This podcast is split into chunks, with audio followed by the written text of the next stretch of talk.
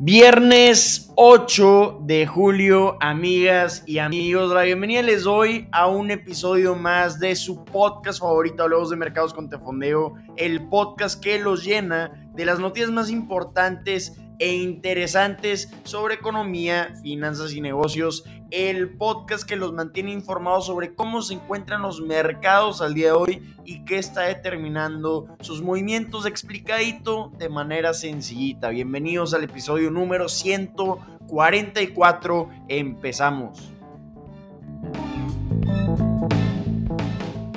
Empezamos hablando de cómo amanecieron los mercados el día de hoy, pero antes de hablar del mercado accionario, vamos a hablar del mercado de criptomonedas. Esto va a poner de muy buen humor a los tenedores de criptomonedas porque hay mucho optimismo en el mercado en estos momentos. Tenemos en las últimas 24 horas al precio de Bitcoin incrementando un 5.8%, estando por encima bien de los 20 mil dólares, estando en 21 mil 700 dólares. Tenemos a Ethereum incrementado en las últimas 24 horas un 3.96%, estando en los 1200 dólares. Pero ya hablando del mercado accionario, amanecimos con un tonito rojo un rojo clarito en los mercados, no tenemos tantos mercados rojos. Ha sido de hecho una de las mejores rachas de optimismo que hemos tenido en el mercado en el año 2022, pero el día de hoy tenemos al Dow Jones antes de la apertura del mercado cayendo 91 puntos o un 0.30%, al S&P 500 cayendo un 0.36%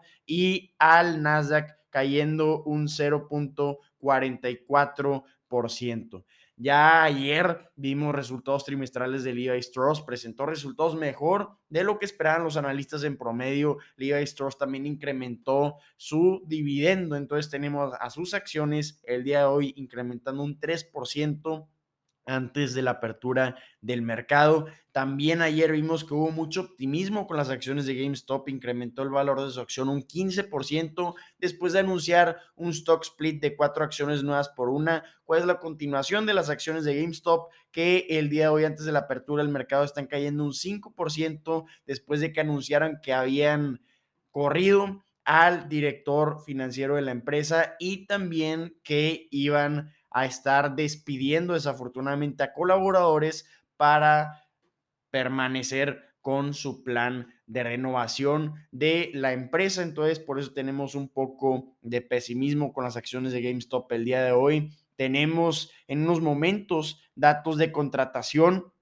que vamos a estar viendo de Estados Unidos, van a publicar el número de contrataciones, entonces un dato económico muy importante. Los economistas en promedio esperan que en junio se contrató en Estados Unidos a 250 mil colaboradores y que va a permanecer la tasa de desempleo tablas en 3.6%. En mayo habían agregado 390 mil empleos, que fue mejor de lo que esperaban los economistas en promedio. Entonces también esperan que junio fue un fuerte mes para contrataciones. Entonces, muy importante este dato que vamos a estar viendo va a ser importantísimo analizar esto porque esto es un gran indicador de cuál ha sido el impacto del incremento en las tasas de interés y también de la alta inflación en las contrataciones. Y ya estamos viendo que, por ejemplo, en tecnología hay muchas empresas anunciando enfriamiento en contrataciones, también anunciando desafortunadamente despidos. Entonces, por ejemplo,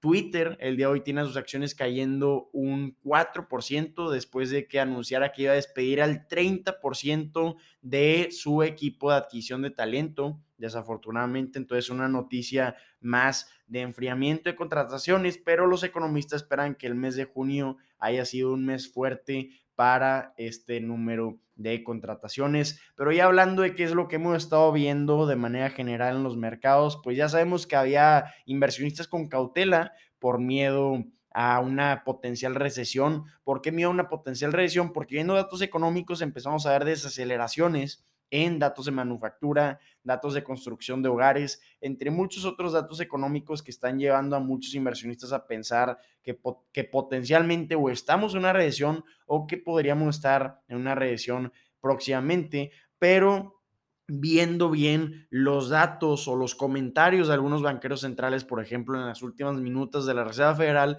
podemos estar viendo que se puede interpretar que ya este pánico por la recesión pudiera llegar a estar exagerado. Entonces, Esto es lo que ha estado determinando los movimientos actualmente en los mercados, a los inversionistas sopesando entre datos buenos, datos malos, para determinar cuál va a ser el rumbo del mercado. Y como ya habíamos comentado, ha sido de las mejores semanas en el mercado que hemos tenido en el año 2022. Y eso que solo hemos tenido tres días de esta semana porque el día lunes estuvieron cerrados los mercados en Estados Unidos por el día 4 de julio. En esta semana hemos estado viendo que el Dow Jones ha incrementado 1%, el S&P 500 ha incrementado un 2% y el que ha estado liderando ha sido el Nasdaq incrementando un 4.4% esta semana. Si vemos la racha que hemos tenido desde el día viernes de la semana pasada, ya tenemos una racha positiva de cuatro días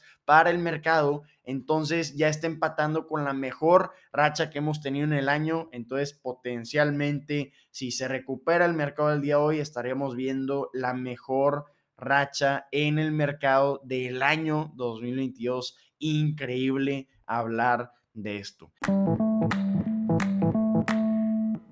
Hablando de resultados trimestrales, ya saben que es mi temporada favorita porque es la temporada en la que puedes construir un mapa para analizar cómo se encuentra financieramente el planeta en este momento. Tienes todos los datos sobre cómo se están comportando todos los clientes, si están gastando, si no están gastando, si están ahorrando, si no están ahorrando, en qué están gastando su dinero, qué están haciendo en este momento y todo esto en base a los resultados de las empresas de diferentes sectores. Si quieres saber cómo van a presentar resultados las empresas, pues te vas a ver el comportamiento de los consumidores o el comportamiento de los proveedores. Entonces, si al proveedor le está yendo bien en los resultados que presenta, significa que sus clientes, las empresas, están demandando sus productos o servicios. Entonces, esto significa que le están pidiendo también a ellos, sus clientes, de sus productos o servicios. Entonces ahí es donde empieza a construir un mapa muy interesante. ¿Y por qué estoy diciendo todo esto? Porque ya estamos empezando a ver un poco de resultados trimestrales y hablando específicamente del sector de tecnología, estamos viendo mucho pesimismo especialmente en este sector. En lo que hay el año, el Nasdaq ha caído un 30% porque dicen que la demanda de tecnología se está enfriando, que ya no hay suficiente demanda para los productos de Apple, de Samsung o de cualquier otra empresa que venda computadoras, celulares, tablets o cualquier tipo de productos como estos y el día de ayer vimos resultados trimestrales de un proveedor importantísimo, el proveedor de chips avanzados más grande del planeta, que es Taiwan Semiconductor Manufacturing Company. Ya hemos hablado en repetidas ocasiones de esta empresa y la importancia que representa esta empresa para la industria de tecnología. ¿Y que vimos en estos resultados? Vimos que superó de todos lados las estimaciones que tenían en promedio los analistas. Vimos un incremento en ventas de 44% anual, presentó ventas de 534 mil dólares taiwaneses, que en dólares estadounidenses son 17.900 millones de dólares.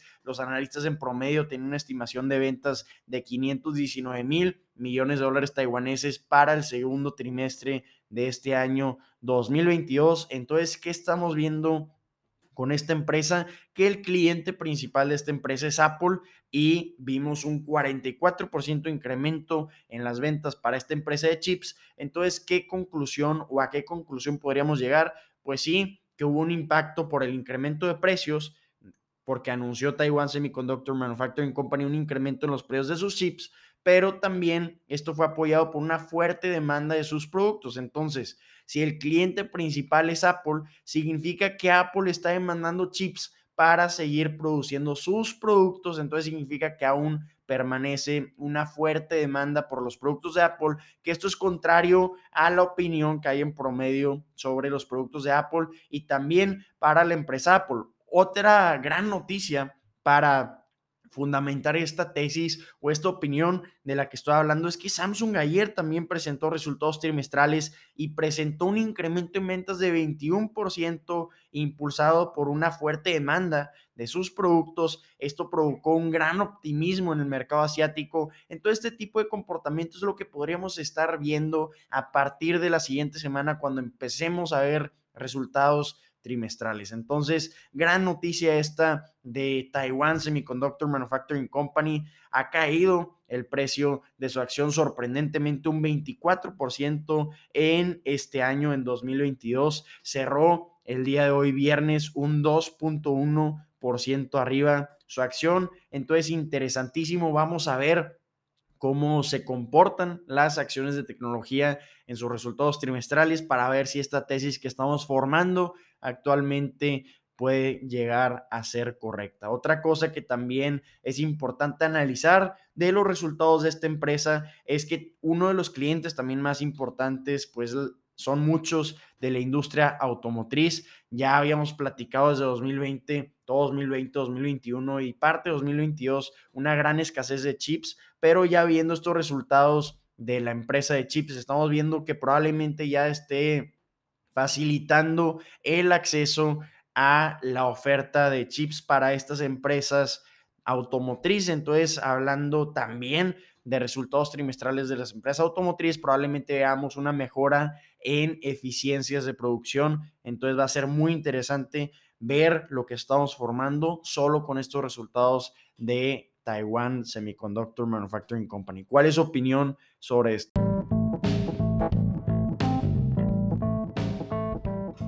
Amigas, amigos, estas son las noticias que tienen que saber el día de hoy. El día de hoy, viernes, espero que tengan un excelente fin de semana. Espero que la información que compartimos en este episodio les haya resultado de gran utilidad. Si así lo fue, los invito a compartir este contenido, a ponerle cinco estrellas a este podcast en la plataforma que nos estén escuchando. No saben cuánto nos motivan y cuánto nos apoyan con eso. Si tienen cualquier duda, comentario retroalimentación, Recuerden que estamos disponibles en Instagram como arroba tefondeo para echarnos una platicadita. ¡Ánimo! Nos vemos.